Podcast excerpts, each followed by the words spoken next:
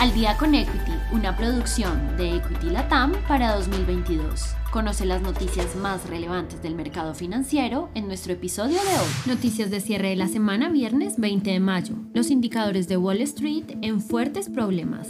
Los principales indicadores de Wall Street siguen presentando caídas en sus cotizaciones desde la jornada anterior por los problemas que presenta el sector minorista. Esto ha generado en la jornada del mercado del jueves que el índice Dow Jones presente pérdidas de 0.53%, mientras los indicadores de Nasdaq y S&P 500 operan de forma negativa con 0.07% y 0.62% respectivamente en sus cotizaciones. Además, las acciones que presentan mayores pérdidas durante la jornada del jueves pertenecen a Cisco, con una reducción de 13.86%, dado que la empresa presentó perspectivas desalentadoras. Las acciones de Amazon en tendencia alcista. Por otro lado, la compañía Cloud publicó una encuesta que demostraba que 8 de cada 10 consumidores españoles preferían Amazon, seguido por AliExpress y el corte inglés, Además, las acciones de Amazon presentan un aumento de 1.71% en sus acciones. Dentro de la encuesta se conoció que los factores favorables para elegir a Amazon fueron sus precios competitivos, los plazos de entrega y la variedad de productos que ofrece. El precio del petróleo logró recuperar terreno.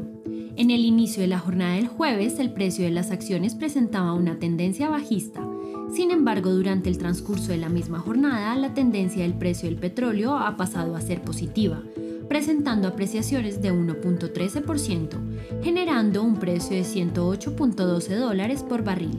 Esta alza en el precio se debe a que China se encuentra en negociaciones con Rusia con la intención de aumentar sus inventarios logísticos de crudo. Tesla en posible operación de recompra de sus acciones. El tercer accionista individual de Tesla aseguró que este solicitó al director senior de relaciones con inversores de Tesla que anuncie una recompra de acciones por 15 mil millones de dólares, aprovechando que el precio de las acciones está cayendo. Además, se señaló que el flujo de caja libre de Tesla es de 2.2 mil millones de dólares y se espera que crezca en 8 mil millones este año, con esta información, es coherente que Tesla pueda realizar una recompra de 5 mil millones este año y 10 mil millones de dólares en el año siguiente. Además, estas recompras no tendrían un impacto en su reserva de 18 mil millones. Algunos índices de Latinoamérica presentan recuperaciones. Los principales índices de Latinoamérica que vienen presentando recuperaciones en sus mercados de bolsa respectivamente. En la jornada del mercado del jueves, el principal índice de México, el IPC, con un incremento de 0.93%. El de Brasil ha recuperado un 0.54% y el de Chile, IPSA, presenta crecimientos de 0.3%, mientras que los otros índices sudamericanos presentan pérdidas como el índice de Argentina, con 1.71%. Por parte de Colombia, el índice Colcap mantiene contracciones de 2.59% y el SIP de Lima General de Perú presenta evaluaciones de 2.14%. Peso colombiano continúa recuperándose. El peso colombiano, por su parte, continúa recuperando terreno, donde los buenos resultados del Producto Interno Bruto del primer trimestre del año por parte de Colombia han permitido que la divisa colombiana soporte la fortaleza por parte del dólar estadounidense.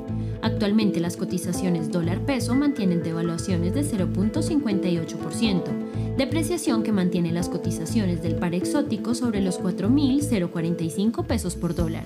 Gracias por escucharnos. No olvides que en la descripción de este podcast podrás encontrar el link para abrir tu cuenta real con Equity y el de nuestra página web para que te informes de todos los beneficios que nuestro broker tiene para ti. Adicional a esto, si quieres aprender de todo este mundo, no olvides registrarte semana a semana a nuestros eventos gratuitos como webinars y lives. Encuentra toda esta información en nuestra cuenta de Facebook y también en nuestro canal de YouTube para que no te pierdas ni un solo minuto de nuestras transmisiones. Si te gustó este episodio, no olvides seguirnos, compartir con tu red y escucharnos todos los lunes y viernes de apertura y cierre del mercado financiero. Esto fue Al Día con Equity. Nos escuchamos en el próximo episodio.